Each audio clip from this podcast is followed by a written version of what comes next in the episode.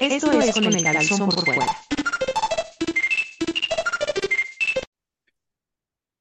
Amigas, amigos, bienvenidos sean a esta edición especial de Con el calzón por fuera. Mi nombre es El Neto Rivera y con nosotros se encuentra nuestra queridísima invitada que nos acompaña una vez al mes, la Yaya. Salúdenos, por favor, Yayita. Hola, ¿cómo están? Eso, Gustazo de verlos de nuevo. Eso, gustazo el que nos da a nosotros verte. Y también conmigo se encuentra mi querido co-conductor, Claudio Cuevas. Claudio Cosas, que hoy está estrenando Estoy- una cámara No, o Pero sea, es no es- más, yo me veo así de que, de que VGA y Claudio Cuevas se ve 4K, lo cual es bueno para mis arrugas, entonces no, no, es que y la- es que ay, la- con la laptop que grabo siempre no jala y fíjate, también estoy experimentando con iluminación, ¿te fijas? O sea, porque me veo así como medio raro, oscuro y ya puse aquí un... Esa- es es- que eres darks, Claudio, es que- sido si, darks. si hicieran así un paneo y quitara yo el fondo, se vería como esas fotos, ya sabes, cuando toman que está un influencer que tiene a 20 gentes al- iluminándolo a su alrededor y todo eso. Así se vería ahorita mi, aquí en mi cuarto. Por Pero eso haciéndote sombra. Sí, o sea, por eso tengo son ya- No, mira, sí tengo aquí, este, ¿cómo se llama? Fuentes de luz. ¿Se nota? ¿Se nota? Sí se nota, sí se nota. Bien pro el Claudio. Exacto. Entonces, oye, es este, contraté a Industrial Light and Magic para que les dije, quiero que me vea así yo tipo de Mandalorian, alguna cosa. wow. Hablando de Mandalorian, el primero de marzo estrena ya la tercera temporada esperadísima del Mandalorian. Ah, qué chidote. This is the way. Y con esto, además, Pedro Pascal se va a coronar como el rey de los corazones de la ñoñiza. Oh, va a estar estelarizando, no de invitado especial, no de coprotagonista, de protagonista de las dos series más importantes que van a estar transmitiéndose para dirigidas al público ñoño. The Last of Us y Mandalorian. ¡Wow! qué chidote. Latinoamericano, carismático, excelentísimo actor ¿De dónde es él? de Chile. Ah, yo pensaba que era español, fíjate. No, miren, miren, me quito el sombrero. Pedro Pascal, me quito el sombrero. Claro que sí, Muy bien, muy bien. Chidote. Entonces, así es. ¿y ¿qué te parece, Neto, si tú comienzas a hablar acerca de qué viste este, este, Así es. Bueno, ¿Qué me- normalmente ustedes saben, en este programa casi siempre hablamos de cómics, pero pues somos unos ñoñazos de hueso colorado que no nada más nos dedicamos a leer cómics, sino que también le entramos al manga, anime, al anime, a las series ñoñas, a canales de TikTok, canales de YouTube y a videojuegos. En esta ocasión, yo le he estado invirtiendo mucho tiempo y mucha pasión. De hecho, no digo que haya sido a raíz de esto, pero he tenido un cambio importante en mi vida que se los voy a contar. Eh, Blue Lock. Blue Lock es un, échelo, échelo. Es un anime que ahora se convierte, que es, eh, perdón, eh, salió justo cuando estaba empezando la Copa de Qatar. Entonces, se trata, es un experimento donde este señor del, de gafas y cuello extremadamente largo eh, le propuso a la Federación Japonesa de Fútbol esta premisa. ¿Saben qué? Japón, pues no vale caca en los, en los campeonatos mundiales. Necesitamos hacer algo.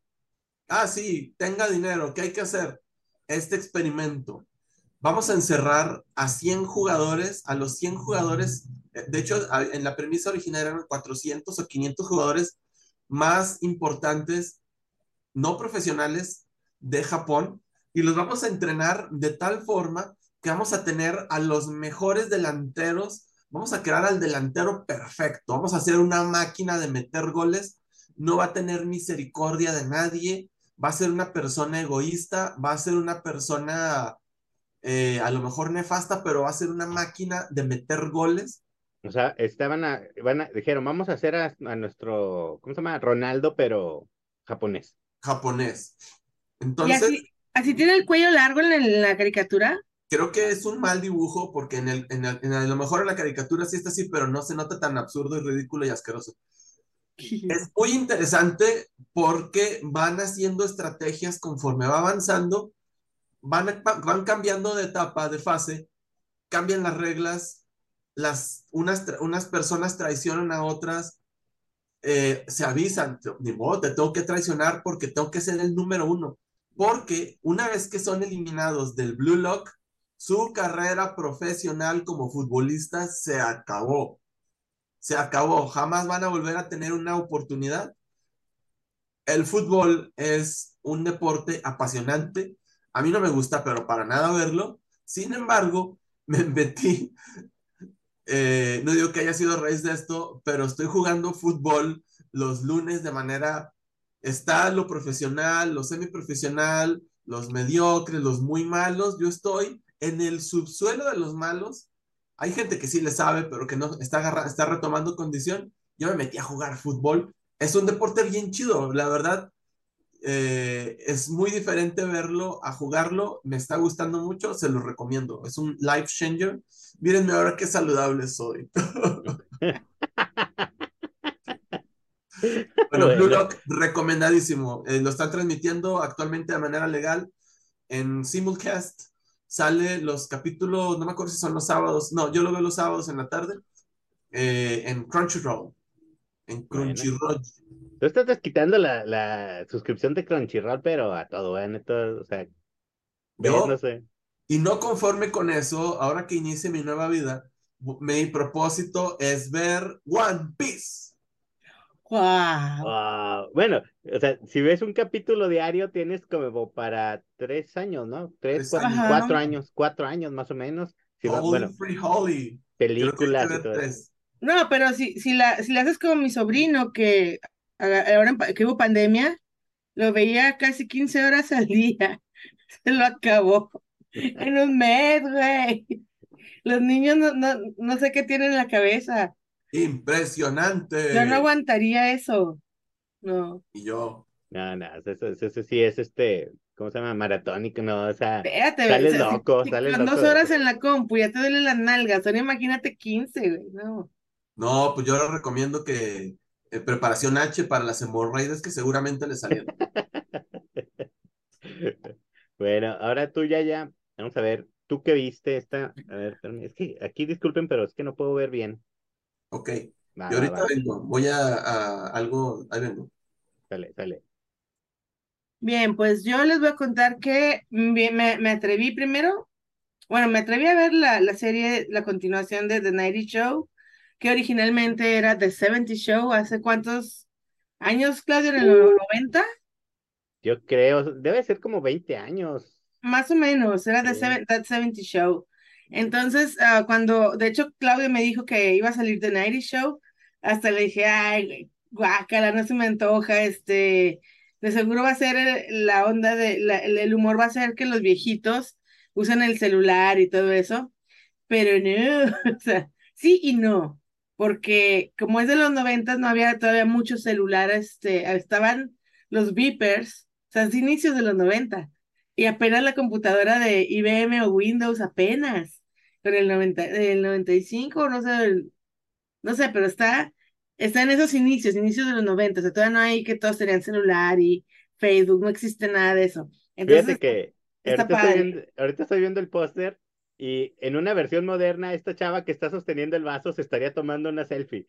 Pero, ándale, ¿verdad? Porque Ajá. ahorita vi la foto y dije, ah, sí, sí, sí, cierto lo que estás diciendo, no es un celular, es un vaso, no se está Sí. tomando una selfie. Sí, entonces la, la serie, obvio, no es tan buena como la de That 70 Show, porque eh, yo creo que la primera fue 100% original, o sea, chidísimo todo. Este es como que, bueno, ese, ese ahora son los hijos de los chavos de la de The 70 Show. Y esto, lo, lo que está padre aquí es lo que te, te da risa, como di- digamos que te da risa, es que los papás de, de este, de, ah, se me fue el nombre, el protagonista. Sí, sí, sí, sí. Bueno, los papás, haz de cuenta que no pasó el tiempo, igualitos, y actúan chidísimo igual. Eric Foreman. Eh, ese, ese. Entonces, eso es lo, eso es lo que te mantiene la risa en, en, en los capítulos. Otra, otra cosa que dices, güey, quiero ver el segundo, ahora quiero ver el tercero, es porque van saliendo gradualmente los personajes originales, o sea, los hijos. Eh, este, y llega un momento donde dices, güey, falta este, falta el otro, pero tú no te esperas que salga este Mila Kuning, este, ¿cómo se llama el otro güey? Este, Ashton Kutcher. Sí, Ajá. Ashton Kutcher, o sea, no, no, te, no te esperas que salgan. Y tú, se salieron todos, güey, y luego, y la forma en la que están saliendo, dices, qué Pero ¿a padre. poco También este Hyde va a salir, él este- tenía ¿Qué problemas. es? Ajá. El que está acusado de ese de violación, ese lo está en el, está en el bote, está, Creo creo. que está en el bote, ¿no? ¿Cuál? Hyde. El, el del pelo chino, el, del el que el Ah, no, él no chino. sale, él no Ah, sale. No, No, no, no, no salió, él no salió. no, ni Pero, salió. pero, lo, o sea, rellena su espacio Fez. Bueno, es que se Sí, neta, el neta. alma de, de la serie. Ajá, porque son, porque son chavorrucos ya con hijos adolescentes. Entonces está, eh, aquí, digamos que la onda de los adolescentes es como ver este iCarly y esas ondas. Pero está padre, los, los chavitos actúan situaciones incómodas muy bien. Entonces se me hizo, se me hizo decente la serie, se me hizo padre, está ligerita, este, la risa, y está este, pues palomera, y, y los, no duran mucho los capítulos, así que está padre, y no está muy larga. Entonces sí, sí me gustó cómo empezó y cómo terminó. Eh, y básicamente la historia fue en un verano, donde la hija de, ¿cómo se llama? Eric. Eric, la Eric hija de Eric. y Donna. Se, se- la, la llevan con los abuelitos a pasar el verano y, Y los hijos de los demás viven casa, ahí. De Donna. Ajá, de Donna. Entonces ahí la dejan con los abuelitos por el verano y ahí ve a los demás hijos de los demás. Y está chido porque eh, se juntan en el sótano y todo eso. Entonces está padre. No se los voy a spoilerar, pero está, está divertida, está agradable para que pasen el rato y está chida. Ver a los a personajes verla. originales viejos. Les voy a ser muy sincero, yo empecé a verla por el morbo, pero no me cayeron bien ninguno de los chavitos, ninguno de los chavitos. ¿Y cómo se llama? Si creen que yo me veo fregado, deben de ver a Eric Foreman cómo se ve de fregado. Se ve más fregado que yo, yo me veo muy fregado. Pues también Donna se ve bien acá- las ojeras, güey. Donna se ve mal, o sea, como tú dices, tanto Red como Kitty se ven súper bien y los otros así, Sí. O sea, es que malos. los únicos que siguieron teniendo carrera fueron Mila y este. Ay, ¿cómo se llama? Y su esposo, pues, ¿no? Y Ashton, pero también se ven cateadones, ¿eh? Pero sí, o sea, pero no tanto. Creo. Kelso y. Ay, se me olvida cómo se llamaba Mila Kunis. Eh, Eh, Ay, no. Ah, pero lo tenía aquí. Está. Jenny, no. No, Kelly, no. no. Bueno, sigamos con el programa y ahorita nos Termi- acordamos. Terminaba con Y. Fíjate que qué bueno que sí, jaló. no sé si se acuerdan que existió el 80s Show, That 80s Show. Duró No. una temporada y era. Ese yo no lo vi. Yo, yo estoy seguro que sí lo vi, pero no me acuerdo absolutamente No. nada. Ni sabía que existía. Más que lo único que sí me acuerdo que era tan chafa porque estaban haciendo muchas referencias y todos los chistes eran acerca de cosas ochenteras, ¿no? Así que, oh, mira mi cassette, o mira mi Atari, o lo que fuera, ¿no? O sea, ya ves que el 70 es eso, o sea, digo, es la vida de ellos en, en los 70 y este me imagino que es la vida en los 90 Jackie. Ah, Jackie. Jackie, ándale. Aquí. Pero el de los 80 era malísimo, por eso yo creo que lo borraron de la historia del internet y todo. Nadie se- Y de nuestras memorias nos han de haber aplicado un Men in Black porque neta, yo no recuerdo ni que hubiera existido. Creo que nunca llegó a Latinoamérica. No, No, pero- la hija se pero- llama Leia. Lo que dice Neto es cierto. O sea, yo, yo te digo, a mí se me hizo como personajes de iCarly, los adolescentes, porque a mí no, me- no me gusta ese tipo de. Se ve como que muy forzado el Muy chiste, forzado. mucho. Muy. Pero te digo, lo que salva la serie es, son los, los viejitos y los originales. Y eso que casi no salen los originales. Mm, Pero y ya, eh, pues esto, se la recomiendo si tienen, sin, más bien, si no tienen nada que hacer y quieren como que un, un, un chill ahí re- relajarse, está bien. Está recomendable. No aplica para mí, pues porque tengo One Piece esperándome. Oh, muy bien. Ok, yo, una de las cosas que vi, este, fue The Crown. Esta también es de, de Netflix. Es este, ya la, esta es la, me parece que es la quinta temporada. Es acerca de la vida de la reina Elizabeth de, de Inglaterra. Y está buenísima la serie. A mí se me hace genial. Todas las temporadas se me han hecho así como que, eh, la verdad, sí, bien, bien chidas. Y creo que sí ha ganado como 20 mil premios. ¿sí? Está muy, muy bien actuada. eh, la todas las historias están bien chidas. eh, y a pesar de que en, en las cinco temporadas ha habido como, como es acerca de la vida de ella, cada temporada así como que da, da brincos, ¿no? Entonces, no son, obviamente no son los, los ¿La mismos reina? actores, no son los mismos actores durante todas las temporadas, ¿sí? Y en esta quinta, como se ve aquí en el póster, ya estamos en la etapa de la, de la princesa Diana cuando se está divorciando. En el, bueno, cuando ya se están divorciando y ya divorciados, y la, cuatro fue cuando se casaron. O sea, pues pa- pa que por si quieren más o menos saber cuál ver. Esta te digo, es, es ya cuando se están, este, ya están separados. Y es de esas series que te digo, los actores son buenísimos. O sea, los empiezas a ver y yo por lo menos luego, luego me engancho y, y digo, güey, no mames, o sea, sí sientes que así, que estás ahí, ¿no? O sea, en el momento. Y como, digo, pues obviamente está basado en cosas reales, pues sí puedes ir ligando eh, eventos, ¿no? O sea, que dices, ah, sí, yo me enteré que pasó eso, cosas así. Y eh, les digo, está bien, bien chida, o sea, y sobre todo porque, eh, digo, hay cosas que la verdad sí he aprendido mucho de la historia de Inglaterra, porque hay cosas que digo, sea, a lo mejor no acá en Latinoamérica, en primera todavía ni nacía, ¿no? Y en segunda, eh, este, pues son cosas como que muy locales, ¿no? A veces. Entonces sí aprendes y dices tú, ay, güey, no sabía de estas cosas, o sea, y, y no sé, le digo, está bien chida, o sea, es así drama eh, de la vida real, o sea, y, y sí te quedas en que qué pedo con la forma de vivir de estos cuates de la realeza, ¿no? O sea, verdaderamente en otro mundo ellos, ¿no? Sí, fíjate que yo empecé a ver la primera temporada, pero tengo el pro- tuve el problema que presento cada que duran demasiado los capítulos. Duran una hora cada capítulo. Sí, Para mí, yo sentía que duraban tres años cada capítulo. ¿A qué hora se acaba esto? Por favor, ya que se acabe.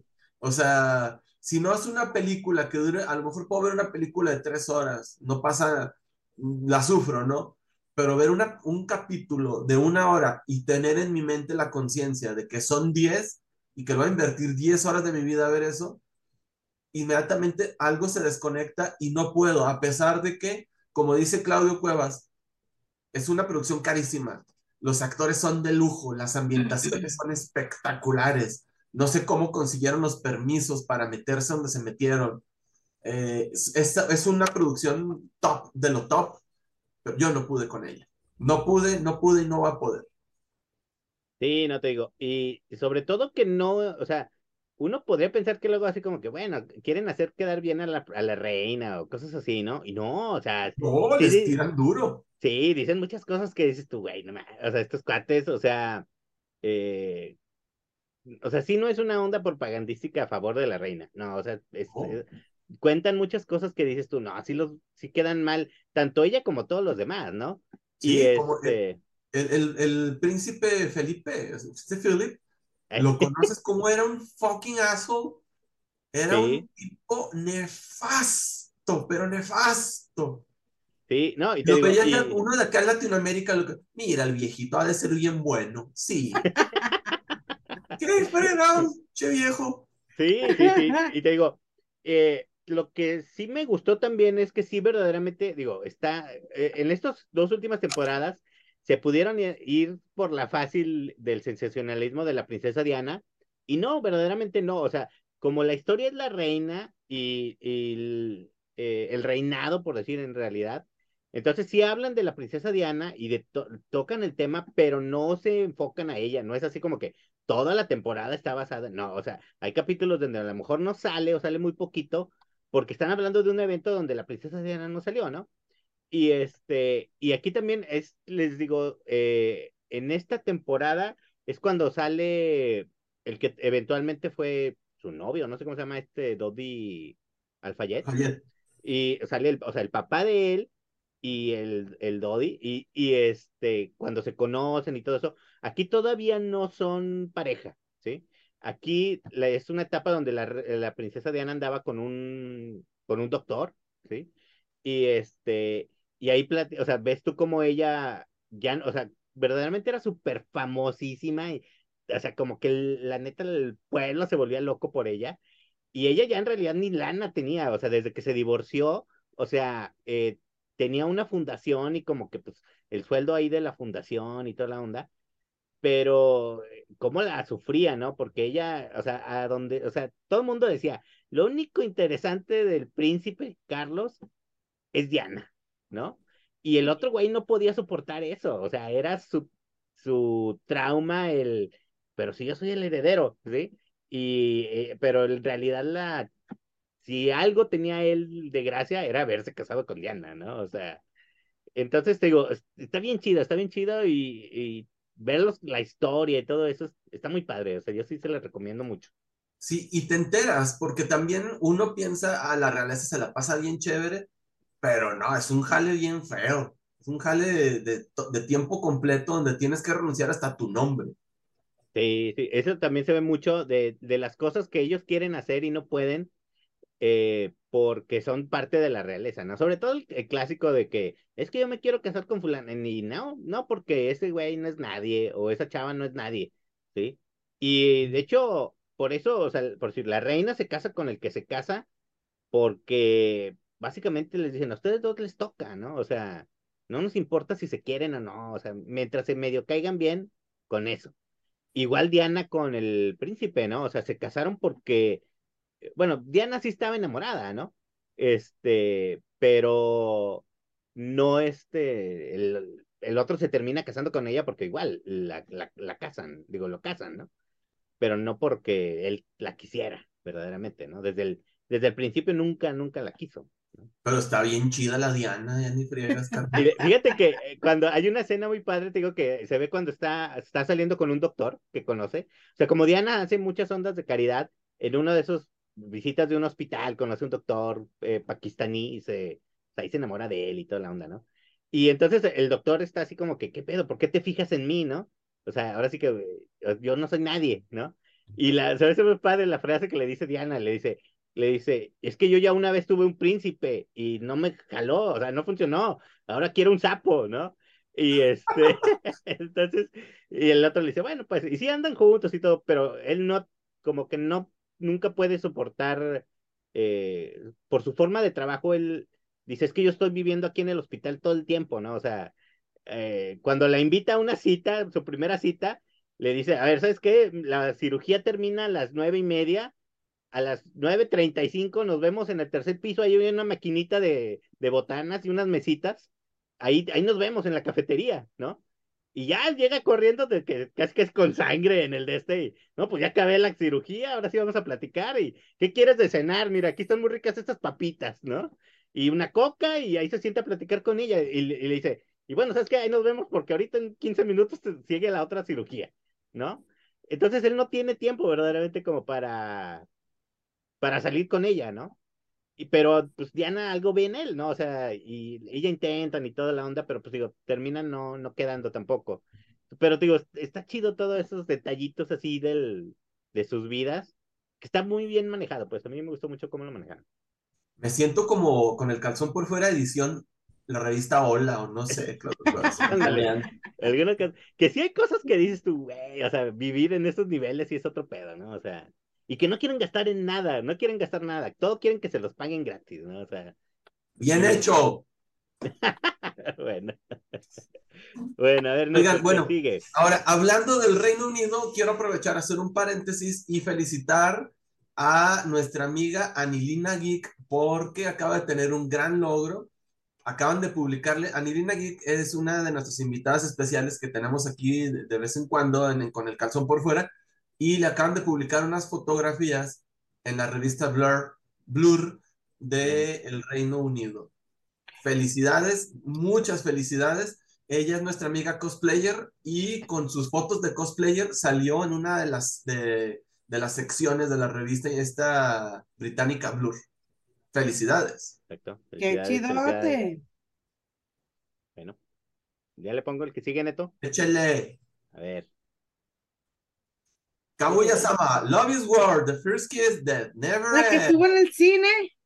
Estuvo en el cine, fui a verla, reí a carcajadas, dura hora y media, fueron, hubiera reído hora y media si no es porque también hubo muchos momentos en los que hay mucho sentimentalismo, los personajes después de tres temporadas que yo me he recetado también en Simulcast, también en, en Crunchyroll, em- comienzan por fin a crecer porque habían tenido crecimiento como personajes, como persona, de a poquito, de a poquito. En esta película, al menos nuestros dos personajes protagonistas dan unos, unos pasos agigantados. Es una chulada, es una maravilla, muy graciosa, muy ingeniosa. La animación está perfecta, la música está genial. Wow, mis felicitaciones también para Konishiwa Festival, que son los que traen eh, aquí a través de Cinépolis, no sé si estén, eh, creo que también están otros cines, no sé, pero eh, yo la vi en Cinépolis. Mis felicitaciones por haber traído, por arriesgarse. Al menos la, la, función a la que yo fui era una función muy difícil porque era a la misma hora del medio tiempo del Super Bowl, la sala estaba llena. La sala estaba llena, Pues es que a los otakus no les gusta el fútbol americano. entonces eh, las personas con las que iba, una, una de ellas era mujer, y es mujer, no era, y les dijo, y dijo en voz alta, no, no, no- nunca supuse que iba a estar tan lleno y que hubiera tantos hombres, y volteó uno y dijo, "Un- también nos gusta el romance, oiga. Fue muy gracioso esa manera de terminar. Eh, ¿Es comedia romántica de Es comedia romántica, es de estrategia romántica, es, es una guerra, es una guerra, uno no quiere, quiere forzar a la, a- uno quiere forzar a la otra a que se le declare y la otra quiere forzar al, al otro a que le, de- le diga que la ama y que se besen, pero ninguno da señales de nada, entonces es chulada, chulada, ríe uno mucho. Fíjate que yo, yo no la he visto, perdón, yo no la he visto, pero cuando vi el tráiler en el cine de que le iban a pasar, me gustó un chorro, dije, la tengo que ver.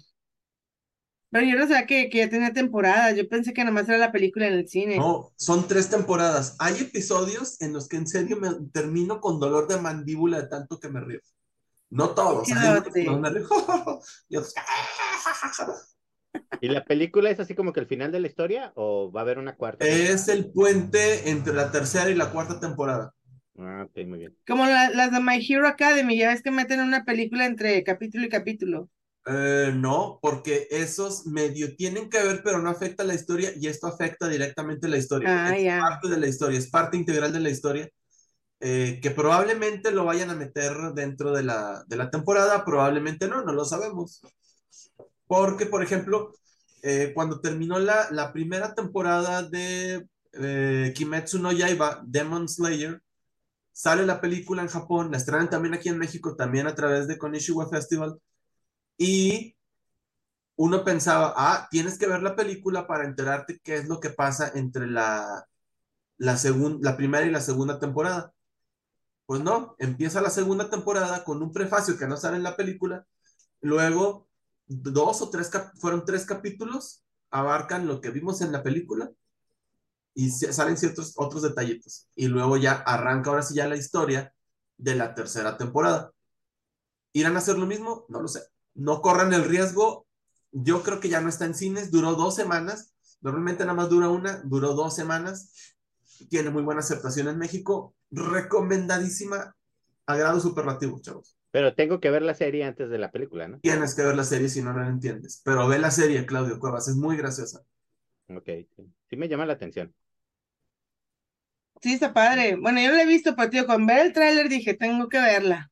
Sí, véanla. Totalmente vale la pena. Bueno, yo creo que es este sirve también como para, ay, espérame, ahí está. Para, este, esta que también es de amor, ¿no? Por, por- por lo menos las dos primeras temporadas, una especie de amor así medio loco. Yo nada más vi las dos primeras. Esta es que la quinta o la cuarta. Cuarta. La cuarta. Pues haz de cuenta que es el mismo formato, sigue lo mismo, exactamente igual. El tipo este ya quiere como que mejorar, ya, ya no quiere obsesionarse con, con una, una sola persona, pero se obsesiona a tal grado de que es encajoso y fastidioso y termina más embarrado que, que la caca, ¿no? Eh, de, de tan, tanto que se mete. Lo que sigue sin gustarme, digo, trae el mismo formato que, que las demás eh, temporadas. Obvio, lo sigues viendo por el morbo, ¿no? A ¿ahora qué va a hacer este güey? ¿Ahora qué va a pasar? Porque ya no es nada más. En la primera, él se salió con la suya. En la segunda, se consigue una loca igual que él. Entonces dices, güey, ya son dos. En la tercera, son los dos con hijo y, y, y dices, güey, ya están así como que uno contra otro, ¿no? Y en esta, pues, eh, bueno, en la, en la tercera, él, él mata a, la que, con la que se casó, a la loca, que resultó más loca que él. Y este como que se quiere regenerar, pero no se le quita lo pendejo, ¿no? De, de seguir haciéndolo cosas tontas. Eh, me, me está gustando, no lo he terminado, pero porque el tipo actúa tan bien que me cae gordo. Lo odio, me caga. O sea, es- estoy viendo la serie, pero me que cagas, güey. me Quisiera golpear mi monitor, neta. Me yo sí me mal. acuerdo, yo sí me acuerdo que cuando vi las dos primeras, o sea, si es tan buen actor que sí dices, este güey, qué pedo, güey. O sea, sí lo odias, o sea, sí es así como que te dan ganas de que, ay, o sea, estás viendo las escenas donde está haciendo así algo y, y sí te cae mal, o sea, de esos de que nomás lo ves y dices, este es un odioso. No, y espérate, la forma en la que ha matado a las chicas, o sea, tú dices, güey, pícale los ojos, eh, los huevos. No, y el güey está bien enclenque, flaquillo, y les gana a las monas y le gustan las gorditas, ¿eh? Y luego, espérate, este, lo que no me ha gustado de las cuatro temporadas es la facilidad con la que el tipo se deshace de los cuerpos. Sea, no hay huellas digitales, bueno, dactilares, no hay rastros de sangre. Saca un cuerpo el doble de grande de él como si fuera una nada en una alfombra. Dices, no, eso no es posible. O sea, en, aquí en China dicen, eh, ok, ese mató a alguien y, y ahí lo llevan, ahí lo lleva envuelto. O sea, no. Pero ahí, en todas las series, en todas las temporadas se sale con la suya, como si, como si matar gente fuera así, ah, se hizo polvo, ya, no hay rastro. O sea, no, eso, eso a mí me choca porque a mí me gustan las series de, de misterios de esos de que resuelven misterios y cómo pasó. Entonces, hay tantos detalles que dices, güey, así atrapan a los malos por tantos descuidos que hay. Y este tipo sale embarrado de rojo, de sangre, con, yo creo que con la mano del muerto aquí, y, y nadie sabe nada, nadie vio, nadie sospecha, y se sale con la suya. Me cae tan gordo eso de la serie, pero pues sería así como que el puntillo negro que le pongo. Eso, yo creo que eso también ah, eh, este, abona a que te caiga tan mal, ¿no? Que dices tú, güey, todo le sale bien. O sea, nadie, o sea, como dices tú, nadie lo anda buscando, no anda huyéndole de la ley, no anda nada. O sea, Espérate. Y en esa temporada, este, el que lo andaba buscando porque, es- porque mató a la, a la esposa en la tercera, le- lo, lo- busca para darle dinero. O sea, todavía le va más bien. Y dices, "Ah". Sí, pero yo no tolero eso de que puedas matar a, a cualquier gente y, y así como si nada, ah, déjalo corto, lo hago tacos y nadie se entera. O sea, nada, no. Eso no me gusta de la serie, y, pero está buena. Está, si tienes, como dice Neto, si tienes una hora para perder de tiempo y no tienes nada que hacer, puedes verla. Pero si no la ves, no pasa nada. Está X. Bueno, yo sí me quiero poner al corriente. Entonces hay que verla porque realmente son muy buenas actuaciones, pero vayan ya sabiendo que es muy probable que les vaya, iba a decir unas groserías, pero mi propósito es decir menos groserías. Es muy probable que les vaya a colmar el plato. Sí, eso. Exacto. La situación Neto, pero si no dices groserías, te puede dar un dolor o un algo. Tienes que desahogarte. Te- Les va a cagar los huevos. Déjalo Eh, salir. eh, Recórcholis. Ay, carambolillas. Y bueno, fíjate que para seguir hablando de estas cuestiones de, de historias de amor, podríamos decir, estoy, terminé de ver la segunda temporada de esta serie que se llama Kevin Can es himself. No sé si ustedes recuerdan, hace un año ya hablé de la primera temporada, Yes. que eh, básicamente esta es pues una como comedia, tragicomedia, no sé cómo decirle, donde eh, es, eh, hay una especie de, está, los capítulos tienen como dos, dos partes, una que son eh, partes muy iluminadas, muy felices, que es como una comedia romántica, rom-com, de esas series donde está el esposo y que tiene aventurillas y que, que le pasan cosas y todo es felicidad, ¿no? A eh, a- alrededor de él. Y esta, la chava güera es, es la esposa, ¿no? De él. Y la otra parte es la vida de ella cuando no está su esposo, ¿no? Que siempre la ponen en los capítulos como una costa, una cosa más oscura, más gris, ¿no? Porque la, verdaderamente para ella es un, es algo muy pesado tener que vivir con este cuate al que todo, o sea, es el, el clásico de las comedias románticas que es el perdedor, pero que tiene, está casado con la chava así bonita, ¿no? Entonces, este, pero que en la realidad les digo, la vida de la esposa es, es muy tormentosa por tener que estar aguantando todas las ocurrencias de este cuate que digo, en una comedia romántica, pues a ti te dan risa como espectador, pero eh, en la vida real, por si la esposa sufriría mucho, ¿no? Entonces se ven esas dos partes de esta, de esta serie en, el, en los capítulos, te digo, y se muestra las diferencias en cómo eh, la iluminación de, los, de, de, la- de las, de las escenas eh, cuando son muy brillantes es porque supone que es la, el rom-com, donde todo es feliz, y las partes oscuras, que es la vida de ella, la vida real, podríamos decirlo, ¿no? En esta segunda temporada, en la primera ella ya intentó matar al esposo, pero no pudo, ¿sí? Entonces, en esta segunda temporada, hubo, el, un amigo del esposo se, se dio cuenta, ¿no? Que, güey, tú, los, tú lo quisiste matar a mi amigo, ¿no? Entonces, ella y la chava del póster, la otra son, eh, son amigas, intentan ver cómo, cómo esconder el hecho de que, de que intentaron matar a este cuate, ¿sí? Pero a lo largo de la temporada está muy chido porque se dan cuenta que al final de cuentas a él no al, al esposo no le importa que lo, que lo hubieran intentado matar, porque como él es feliz y a él todo le sale bien, o sea, él así como que, ah, no hay pedo, ¿no? O sea, esas cosas pasan, dice él, ¿no? Como un da rom-com, ¿no? O sea, sí, no, no pasa nada, ¿sí? Pero ella entonces llega a un punto donde dice, ya no soporta más y finge su muerte, ¿no? Dice, la única forma de deshacerme de este güey es fingir mi muerte, ¿sí? Pero eso también eventualmente no le funciona, regresa con él y dice, ya sé, lo único que puedo, o sea, ella empieza a tener pedos y dice, la forma de arreglar mis problemas es mandárselos a él, porque a él todo le sale bien, ¿no?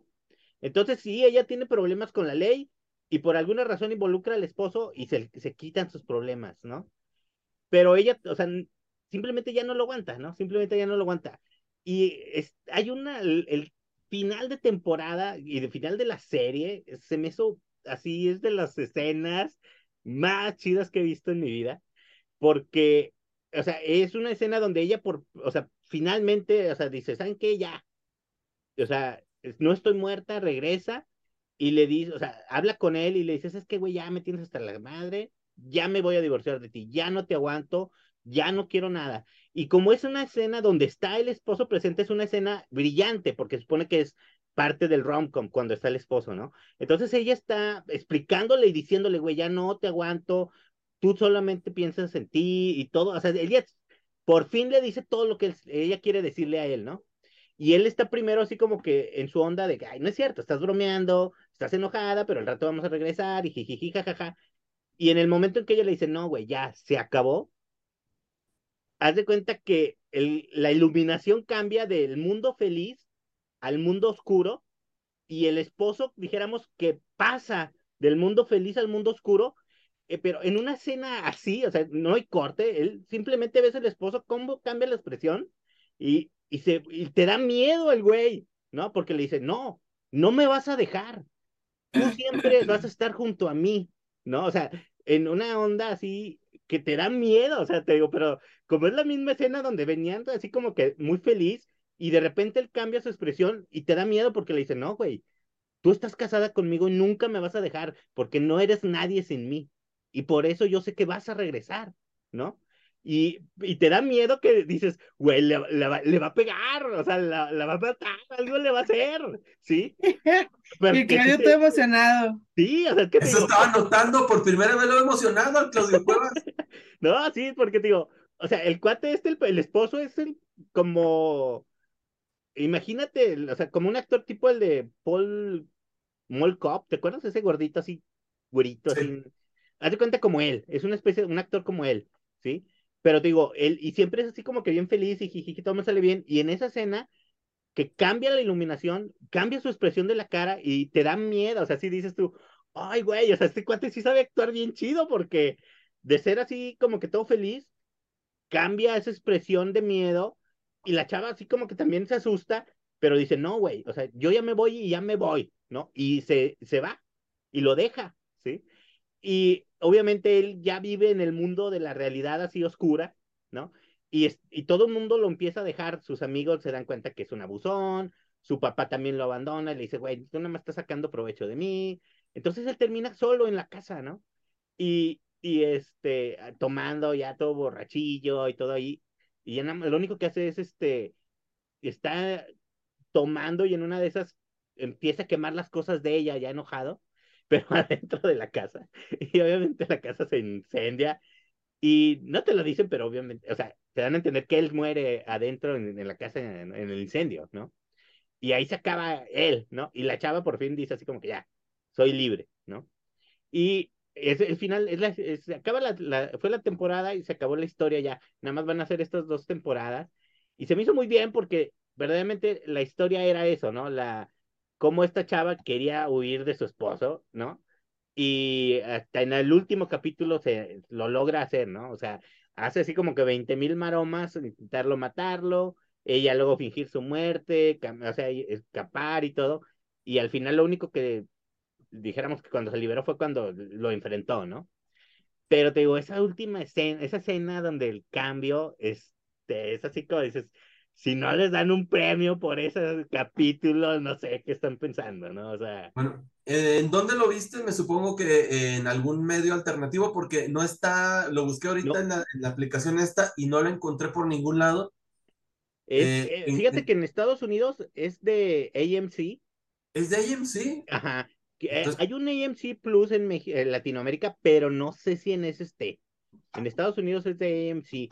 Y te digo, nada más fueron dos temporadas de ocho capítulos, creo. O sea, es una cosa así muy este, oscura y escondida que no nadie vio, yo creo. Premisa suena muy bien. Pues Sí. ojalá que llegara para poder verla. Sí, Claudio ve, sí. Claudio ve puras cosas de la Deep Web. Sí, pero ya esta vez sí estuvo muy apasionado, se agradece, se Oye, agradece. sí. No, sí, es que sí estuvo muy chido este, este, este final de temporada, sí me dejó este. O sea, es de esas cosas que cuando lo estás viendo sí te emocionas un chorro. La verdad sí me emocioné mucho con Dijo el Claudio, si se puede hacer eso, No, o sea, por el- los recursos así de. no te creas, las- jugando. Bueno, ahora sigue Neto con. Vamos a cambiar de tema, creo yo. A menos de que esta sea de amor también, Neto. Esa es de amor, es de amor padre e hijo. Ah, bueno. Siento yo que es un muy buen momento para hablar. No solo jugamos, no, no, solo leemos cómics, vemos series y cosas en en, en la- en la internet, sino que también jugamos videojuegos. Al menos yo soy un videojugador muy apasionado que por cuestiones laborales y de la vida tuve que elegir qué dejar. Entonces, eh, por, tenía tantas ocupaciones y preocupaciones en la vida que dije, no, no puedo yo con, con una carga emocional más. Por ejemplo, el último juego así muy hardcore que jugué fue The Last of Us, que fue desde el PlayStation 3, o sea, hace mucho. Eh, pero los recursos narrativos de los videojuegos, ahora que ustedes lo están viendo también, por ejemplo, con The Last of Us, en, en una, una adaptación a serie de televisión, se pueden dar cuenta que los recursos narrativos son buenísimos, son muy ricos, son, son muy vastos, son de gran calidad. Entonces, esta es una serie que se llama God of War, el dios de la guerra, que habla de Kratos. Kratos era un espartano que era hijo bastardo de Zeus, como todos los hijos de Zeus, era un, un semidios, fue matando muchos dioses, fue adquiriendo poder, hasta que llega al punto de redención y que dice, ahí se ven, y dejaron la serie varios años, eh, insinúan que se va rumbo al norte, muy al norte, y llega a, con los vikingos. Llega hasta ahí Torreón. se queda la historia y se acabó. En 2018, Santa Monica Studios, de, que es propiedad eh, de Sony, o Clony, como le decimos a algunos videojugadores, Sony, eh, lanzan este videojuego God of War, que es una secuela de todos los otros cuatro o cinco juegos, no me acuerdo, son cuatro o cinco, realmente no me acuerdo. Eh, vemos a Kratos recién enviudado y con un hijo. Habla de la paternidad, obviamente hay muchas aventuras, hay, hay mucha expedición, hay exploración, hay batallas impresionantes, unas épicas, unas cosas epiquísimas que se te encuera el chino nomás de, de, de presenciarlo. Ahora, cuando lo sientes el control en la mano y que sientes que tú estás formando parte de esta grandiosísima aventura, te explota la tacha, digamos, y te- es un éxtasis fenomenal que, que realmente, eh, ojalá que todos tuvieran la oportunidad de jugar esta, esta maravilla, porque está muy bien escrito, porque está muy bien actuado, incluso los doblajes en español están actuados fenomenal. No, eh, yo jugué partes en inglés, partes en, en español, porque me gusta ir cambiando para ver las expresiones de, de los actores. En español latino está brutal. Vi algunos vídeos, algo hombre que he visto algunos vídeos eh, eh, de España España y obviamente lo detesté, pero mucho. Eh, una producción triple A, si hubiera 4A sería 4A, recomendada a todo lo que da. Y este año pasado, 2022, salió la, la secuela Ragnarok, porque se acaba en una parte. eh, quienes conocen, aunque sea un poco de la mitología nórdica, saben que con la muerte de Baldur inicia el Ragnarok. Ragnarok es el fin de los dioses estos, el fin de, de todos los nueve mundos, creo. Bueno, entonces, recomendadísimo. Oye, Yo, ahorita que estaba bien, estaba haciendo, que mencionaste de, de Last of Us, me estoy imaginando que estos dos, este, digo, nomás por, nunca los he jugado, ni, ni sé de qué pedo con ellos, pero los dos, o sea, dices tú, bueno, es este como que una figura paterna cuidando a un niño, y me imagino que los creadores son de esos güeyes que nunca, nunca cuidan a sus hijos y un día las esposas les dice, güey, hoy te toca cuidar al niño, ¿no? Y eh, para ellos es una, así como que, wow, es una cosa súper épica, pude cuidar a mi hijo. Llegan al otro día al trabajo y, güeyes, lo llevé al súper, lo llevé a la escuela, y es una cosa súper épica y tuve que pelear contra hagamos no un qué. videojuego. Exacto, y de ahí sale un videojuego, o sea, es un videojuego, y nomás porque un día cuidaron al niño, o sea, y ya están así, súper, no, fue una cosa que cambió mi vida. Porque sigan haciéndolo. Porque, en serio, lograron una narrativa tan espectacular que, o sea, yo tengo un hijo de carne y hueso, eh, nos identificamos mucho. Él dijo, hijo ya virtual nos, ya nos caímos, papi, cuando se, se arroja, ya nos, ya nos caímos. O sea, nos identificamos mucho. Había veces que le gritas al perro, o sea, hay un botón para, acción, para la acción del, del el cuadrado en específico, para la acción del hijo, y luego yo le grita, hijo, para acá, hijo. Pero, o sea, con el mismito tono que le hablo a mi hijo, le hablaba a mi hijo en el videojuego. Oye, es una Neto, cosa espectacular. Neto, Neto, y en, en este es, sigue, eh, no sé si me equivoqué, es el mismo juego, el pelón, el, bueno, el, Kratos, sí, sigue este, cogiendo para agarrar fuerza. no, ya es un papá responsable. Oh, Pero sí, efectivamente, eh, había unas escenas no explícitas, pero sí muy, muy, muy, muy insinuantes en los juegos, en las precuelas, eh, donde tenías que apretar ciertos botones para escuchar gemir a, a las morras con las que tenía relaciones sexuales. Es una genialidad. Es menos cruel. Evolucionó muchísimo el personaje. O sea, eso también se agradece muchísimo. Una, ge- una joya. Ya me urge jugar Ragnarok. No lo quiero jugar aún porque quiero dejar un poco descansar eh, la epicidad, porque vengo de algo muy grandioso, seguramente va a ser más, quiero mantenerlo allá, hacerme una memoria muy chida y tenerla por separado. No quiero que me empañe algo más grandioso esta cosa tan chida que viví. Muy bien. Entonces, a ver, ahora, Alfa, vamos a también, hablando de, de gemidos, allá ya le gusta ver. Sí. Bueno, aquí, aquí no hay gemidos, pero, pero sí es, es este un, eh, un personaje que sale, eh, bueno, tiene su canal en YouTube. eh, a- a- bueno, hace eso del, eh, ¿cómo se llama? ASMR, Ajá, sí. los sonidos, o sea, comer cerca del micrófono. Aquí no se ven los micrófonos, pero eso no es lo, lo interesante de esto. Lo interesante es lo que se come y cómo se lo come. Aquí en la foto que están viendo, están viendo que lo que está comiendo tiene mucho queso. Eh, este señor, voy a decir este güey, este señor come exceso de queso, sobre todo ese amarillo que está como en un bol, come demasiado ese queso, todo lo embadurna de queso o una salsa que hace de chipotle con mayonesa. Pero tú dices, bueno, el tipo debería estar gordo porque todo está frito o en tempura, que también es frito. Pero no, están flacos. Y, y me puse a investigar un poquito. Al parecer dan una comida al día. O sea, Oye. había otro, otro que yo veía otro canal donde el, el chico comía una vez a la semana. ¿No Pero comía, que, dices, güey, no mames. no será horrible. que es El este, triple de esto. El triple. Y este come mucha comida chatarra, mucho este, todo frito, te digo.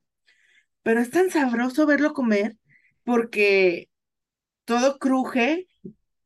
Y, y la verdad, aquí en México, si compras algo crujiente, no cruje así. No, yo creo que ellos son especialistas en las zonas crujientes, porque dices, lo prepara todo, él lo prepara en su casa, lo prepara, hasta se me hizo agua la boca, salivé. Entonces lo prepara en su casa, y tú dices, cuando ya se lo va a comer, ya está frío, porque son muchas cosas. No, o sea, todo está calientito, entonces se ve cuando le lo embadurna así en el queso y le mete las mordidas y, y como cruje tan sabroso. O sea, en serio, yo, yo he intentado buscar pollo frito o cosas fritas aquí en, en Torreón. A, a lo mucho dos veces he conseguido algo así de frito y rico. Uno fue en el, en el Pollo Santos con el pollo y otro fue hace, ¿qué, qué fue, Claudio? Tres semanas que fuimos a una convención sí, más o que, menos. que, con que nos compró, Claudio fue a comprar la comida y trajo de esas tiras de pollo de Church's Chicken. Este, fue lo más cercano que tuve a, a una, algo crujiente, de ese tipo de crujiente, o sea, y marraneé, agarré el puré de papa y lo sopié, la, la, la fajita en el, en el puré, pensando que era el queso de este, de este señor. Come tan rico el señor, Oye, y no come, estará, ¿eh? no estará flaco porque a lo mejor es este intolerante a la lactosa.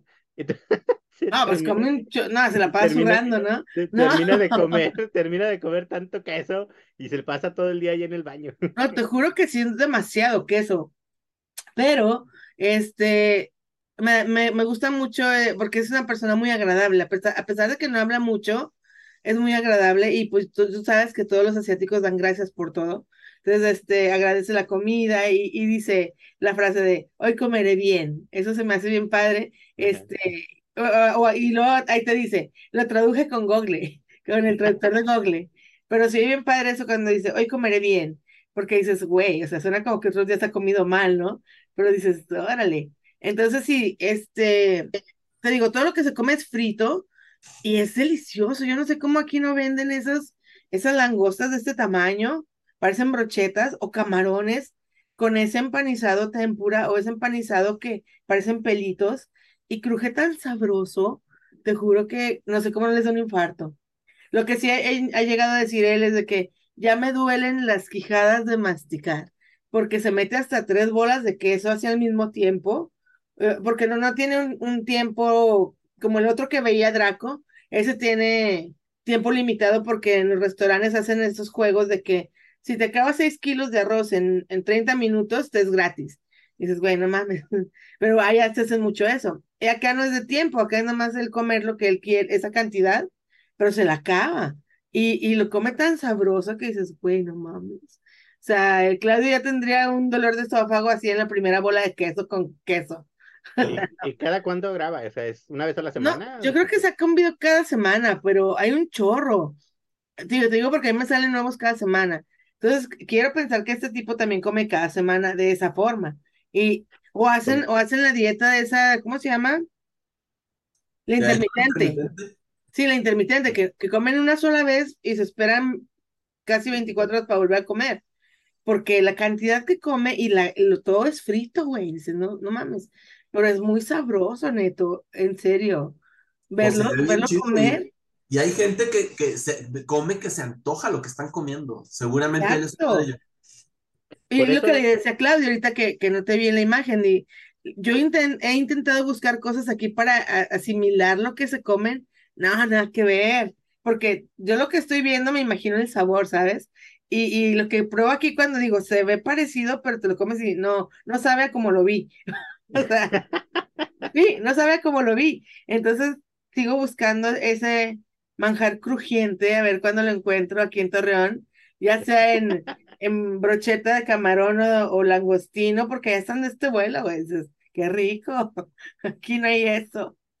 Pero bueno, esa es mi recomendación si les gusta ver. Y los son, son cortitos, duran 10 mi- 16 minutos, 12 minutos. Obvio los editan para que no, no dure mucho, pero ves cómo come todo eso y dices, wow. O sea, a mí me gusta mucho ver, se me hace muy relajante y siempre se me antoja. Dijiste que es en YouTube, ¿verdad? En YouTube, sí. Yo Y, creo y- que y- y más que nada si eres amante del sonido, o sea, no se oye el, no, pero se oye el crujir de la comida. Es, ah, A tengo ver, hambre. ne- yo creo que ahorita es como momento para que Neto nos enseñe qué, qué, qué, qué va a comer. ¿Qué vas a cenar, Neto? Hoy en nuestra nada gustada sección, lo que comemos los ñoños, les tengo un producto japonés, edición limitada, que solo sale en Navidad, marca Glico, lo produce y es un Poki edición especial, traído directamente desde Japón, no trae marca de, de No trae sellos. ¿No traes sello de al súper? por supuesto, es un Poki con sabor a caramelo. Qué chidote. Poki con sabor a caramelo. el Poki, Poki sabor a calamar. ahorita mismo voy a abrir para deleitarme el paladar con uno de esos. A ver, que, se, que se oiga así la bolsita, que se oiga el Oh, huele delicioso. Muérdele no cerca del micrófono. dio, sino influenza, porque mire, puedo leerlo. Oh. Ver. A ver, más cerca del micrófono, no se oye el crujir. No sé lo crujiente. A ver. Ahí va.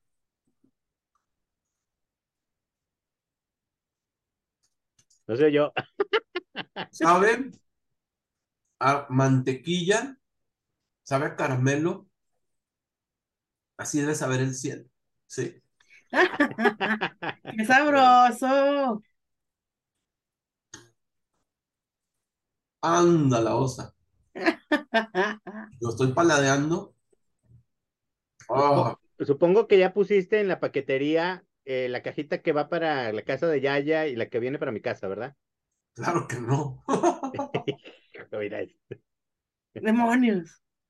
sea, se las No, quedaste. Yo, yo claramente vi que te dejaron tres cajas, una para cada quien. O sea, Me dejaron una cajita con dos bolsas, ya compartí una, esta es la segunda, la estaba guardando para esta ocasión especial. Poki, edición especial, sabor a caramelo, Bueno, recomendado. lo- los puedes conseguir en, en- en internet, ¿no? Seguramente sí, pero este es regalado. Qué chidote. bueno, vamos a conseguir uno sin. Ay, Amo se Poki. me- se me está cayendo, está cayendo mi, mi iluminación. Claudio, ¿te acuerdas cuando fuimos a la Plaza de la Tecnología? Ahí había, había varios de Pokis, no, no estaba ese de caramelo, pero había varios sabores de Pokis. Sí, rarillos. Eh, podemos conseguir algo ahí, por ejemplo. Bueno, entonces ahora rápidamente, de esta serie, creo que ya habían hablado los dos, ustedes dos, creo, creo. Entonces rápidamente no os voy a decir, vi la segunda temporada de Spy X Family, Solo hay una en dos partes. ¿vale? Es la, ah, es la primera, la segunda parte de la primera temporada, ¿verdad? Y la neta se me hizo genial. La chavita, la niña, se lleva la serie así robada.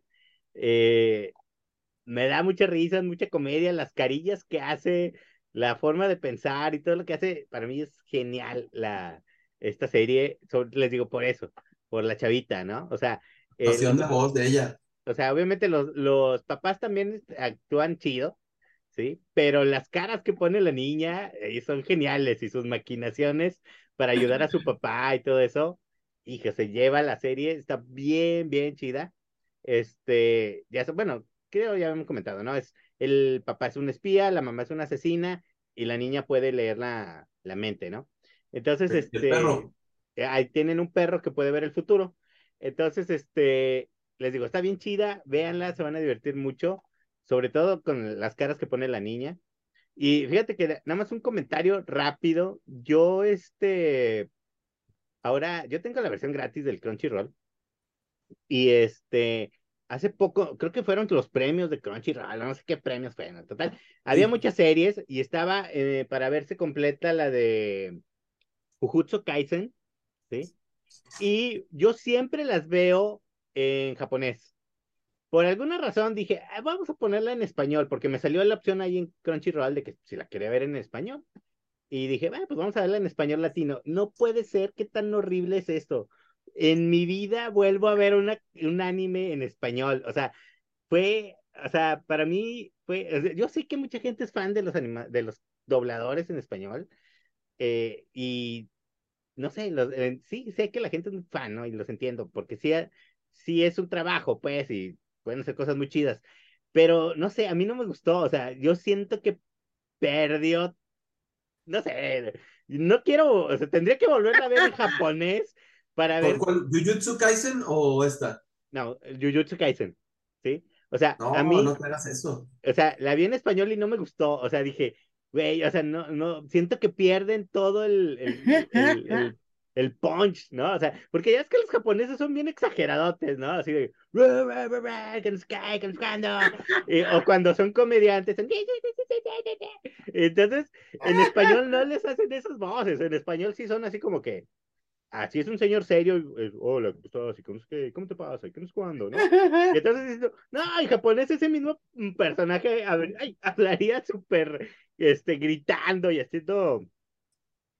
Ay, perdón, perdón. ¿Qué dice el Claudio? ¿Por qué la voz de Goku en todos? el Mario Castañeda, güey. No, digo, mis respetos para los dobladores eh, latinoamericanos, hacen muy buen trabajo, pero yo siento que es cuestión de gustos. Y a mí, digo, hay ciertas cosas que me gustan, iba a decir que me gustan dobladas, que me gustan eh, con doblaje, y hay otras cosas que realmente prefiero casi siempre el idioma original. Sí. Pero películas, películas para público infantil, casi siempre prefiero las películas dobladas. Pues sí, te digo, yo no sé por qué, pero, o sea, a mí no me gustó. o sea, yo veía los capítulos y dije, pues está, la historia está chidilla, pero no sé, no me o sea, siento que perdió mucho con la, con la traducción, ¿no? Y la verdad no pienso verla en japonés como para ver si en japonés sí me gustaba, pero ya dije, ya la vi, ya no me interesa. Este, pero sí, no, creo que nunca voy a volver a ver otra serie en, en español. No, no, no me latió, no me latió.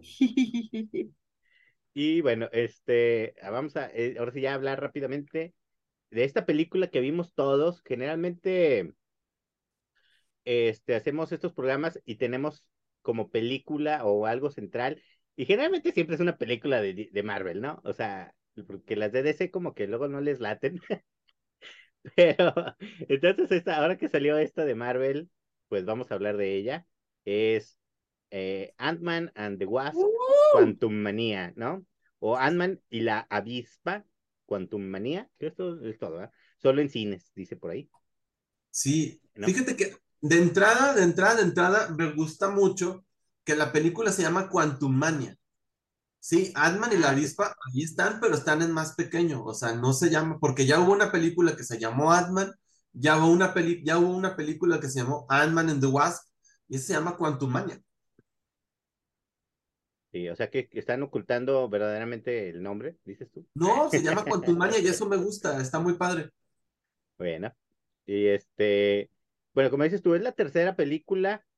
eh, es, mm, la verdad yo no me, le decía ya que no me acuerdo qué pasó en la segunda. En la primera sí me acuerdo, en la segunda no tengo idea, pero pues por lo que vemos aquí fueron a rescatar a su mamá. Rescatan a la mamá y se enfrentan a una villana que se llama, es- esta, que en, en los cómics es un nombre, se llama Ghost, no me acuerdo qué. O sea, la segunda fue despuesito de cuando ya regresan del chasquido este de Thanos, ¿no? Ay. No, Antes del no, acuérdense, cuando este- ellos se salvaron al final de la película están explorando, están mandando a, a este Ant-Man al, al mundo cuántico y le dicen, no, no te apures, aquí estamos, aquí estamos los tres, te vamos a regresar.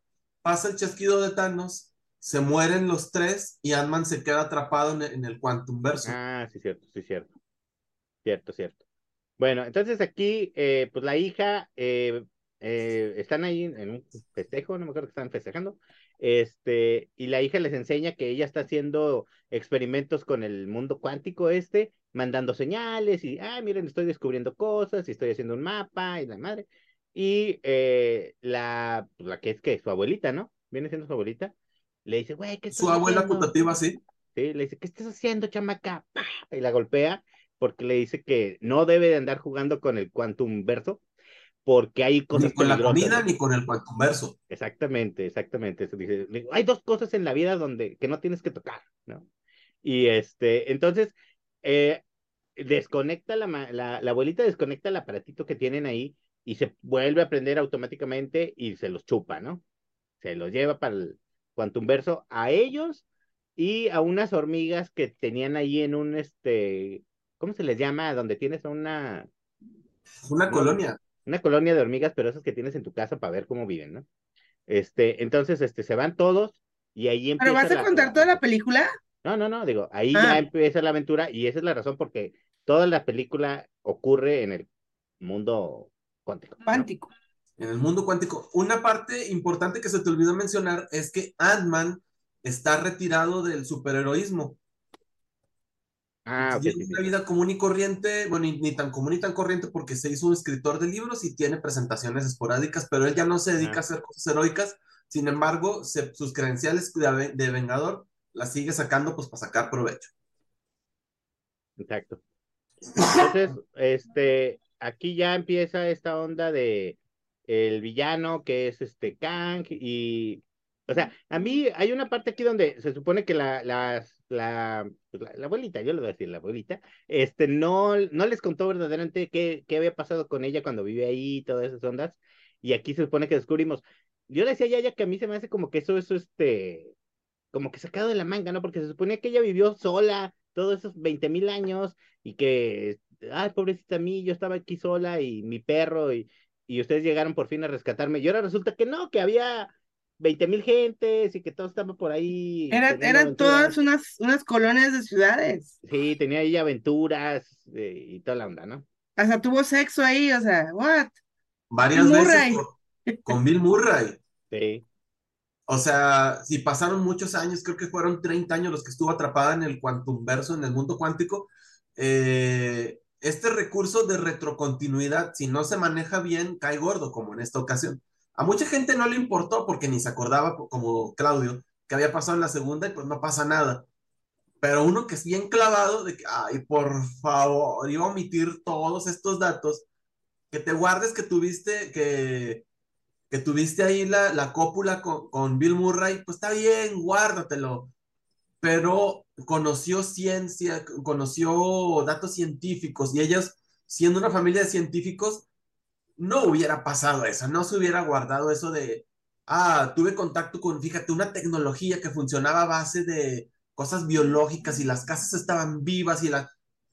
Omitir eso es una, un error que a mí no lo perdoné, o sea, no es fácil de perdonar y no lo hice. Exacto. Ya eso, y es muy al principio de la película, ya me tenía un poco de mal humor. Pues sí, porque si se supone que son este científicos y están investigando todo lo del mundo cuántico y toda esa onda, era para que cuando la, la señora regresó la primera vez, les dijera, güeyes, allá hay esto, hay lo otro, hice esto, hice el otro, ahí puede haber vida y todo eso.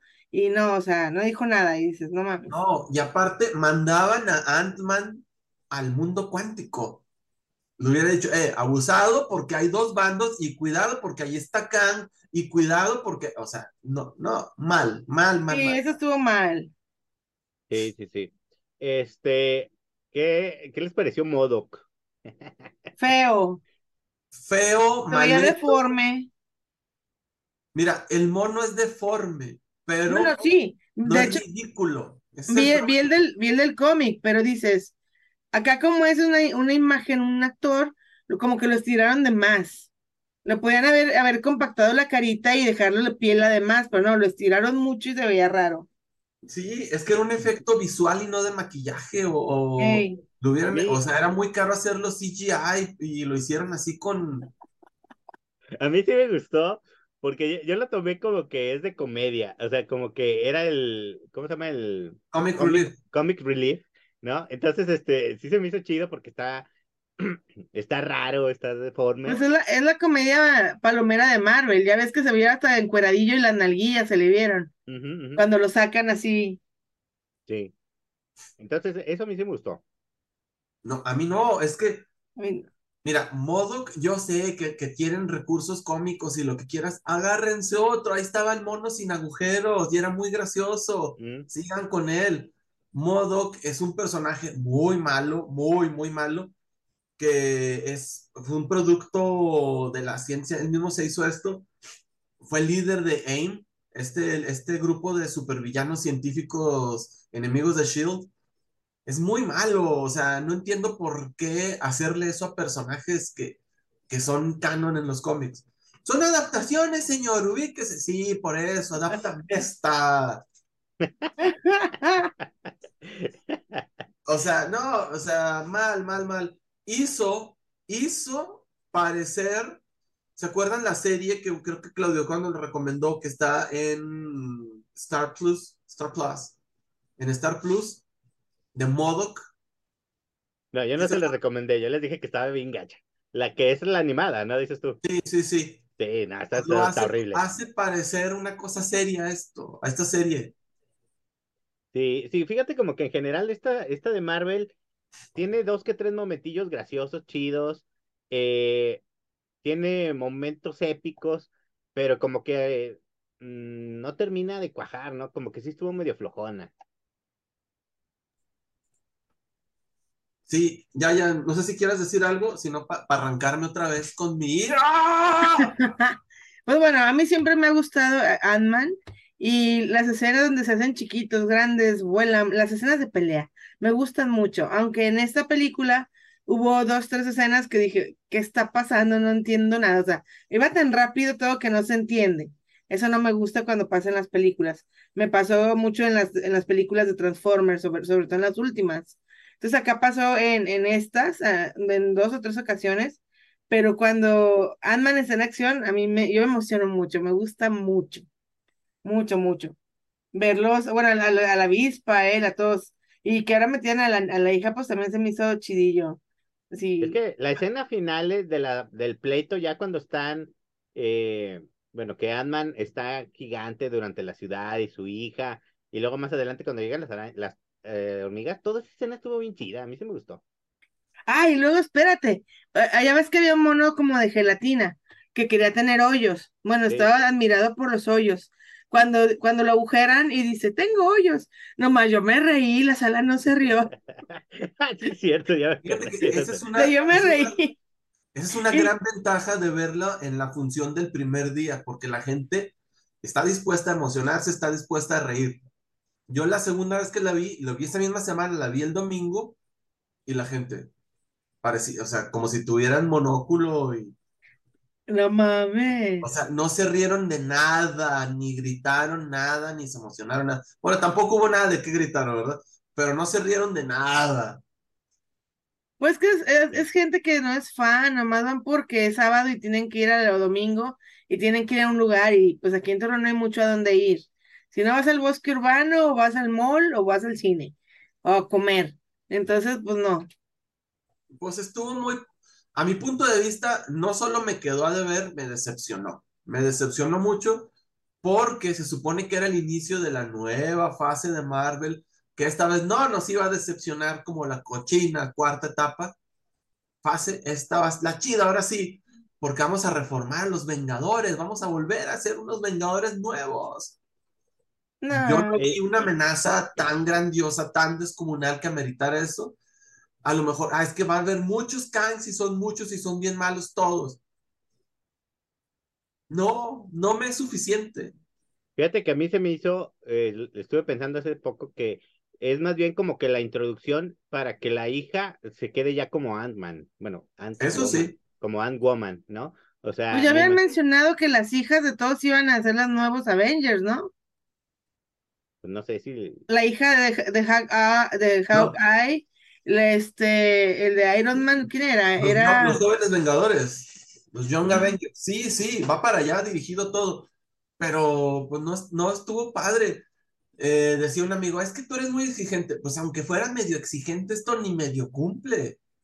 Es una película entretenida, es una película divertida, sí, sí, sí, pero Marvel no ha captado de dónde provienen todos los millones de dólares que se han estado metiendo. Proviene de, emocionar a los ñoños y de emocionar a gente que no es ñoña con una historia que se sienta el peligro, que se sienta la, la adrenalina, ya que es como un paseo Fíjate que yo creo que ahorita que mencionas eso, yo creo que también en estos personajes, como en la de Shang-Chi y todas esas, también tiene que ver el hecho de que como no son tan conocidos, y seamos realistas, por decir, ¿tú cuántos cómics has leído de Ant-Man? O sea, no has leído todo lo que ha salido de Ant-Man, ¿no? De Ant-Man, protagonizado por, por este personaje que ya ni me acuerdo cómo se llama, fíjate. Scott Lang. De Scott Lang, casi ni uno. Lo, leí cuando era, como cuando fue parte de los Cuatro Fantásticos Leí cuando era un tercer Ant-Man que era un, un antihéroe, estuvo muy gracioso, pero pues no es este personaje. Sí, por eso te digo, o sea, por decir, si hacen una serie de Thor o de alguna cosa así, hay muchas historias a las cuales hacer referencia y que tú vas a conocer y vas a saber y vas a te vas a emocionar porque, oh, están hablando de tal cosa, oh, salió en tal cómic, oh, no sé qué cosa. Y de Ant-Man no hay eso, o sea, de Ant-Man te pueden decir algo y vas a decir, ¿esto qué es? A lo mejor ellos te van a decir, güey, salió en tal cómic, sí, pero ni, nada más nadie lo leyó. ¿sí? No, pero es lo que, es lo que les digo, o sea, los, los no ñoños se emocionaban, o sea, puedes no reconocer la historia, pero si está bien escrita, la gente que no lee cómics se emociona. Y aquí yo no creo que nadie se haya emocionado ni, ni sentido amenazado por Kang. A mí sí me asustó Kang, porque pelea muy, muy canijo, tiene un montón de armas y le metió una madrina bien fea al Ant-Man. Yo sí me emocioné, yo no leí ningún cómic de Ant-Man. no, como dice Claudio, yo me emocioné porque la pelea está muy bien hecha. Sí me emocioné, pero no cumple con las expectativas de presentar a Kang. No cumple con las expectativas de, un buen guion, un, un guion sólido. Pues no sé, la verdad a mí, yo que leo poco de Marvel, o sea, digo, para mí Kang no se me hace como que de sus villanos así súper chidos, o sea. Eh. Esa es otra cosa que también hay que agregar y hacer notar muy claro. No. Kang en los cómics eh, dicen, es que es bien peligroso Kang, nomás porque ellos dicen, o sea, no se siente tampoco en los cómics una amenaza grandiosísima, pero siempre lo han presentado. Uy, es que es Kang el conquistador y es remalototote. Es que, pero ni en los cómics cumple. O sea, ya también Marvel en las películas ya está en ese punto como cuando lees cómics y, y cuando acabas de entrar a leer cómics, hay muchas historias muy buenas y que te mantienen entretenido, pero llega un punto donde ya leíste todas las historias chidas y ya empiezas a aburrirte y decir, ay, esta ya no estuvo tan buena, esta tampoco ya no estuvo tan buena, y así, así ya están en las películas, ya hay tantas películas, ya hay tantas series de televisión que ya no hay, o sea, los cómics buenos y las historias buenas ya se les acabaron, o sea, ya, o sea, ya no hay de dónde sacar, o sea, ya. Sí hay, pero están bien bueyes. No, neta, digo, ya, ya adquiriste la Fox, deja descansar a los Vengadores y aplícate y saca ya, ya, ya, ya a los Cuatro Fantásticos y a los Hombres X. Pues sí. Oye, pero eh, por ejemplo, Los Cuatro Fantásticos, yo de, de bebé, bueno, de bebé, de chiquita, era fan de la caricatura, o sea, amaba la caricatura, Yo también de ahí me hice fan.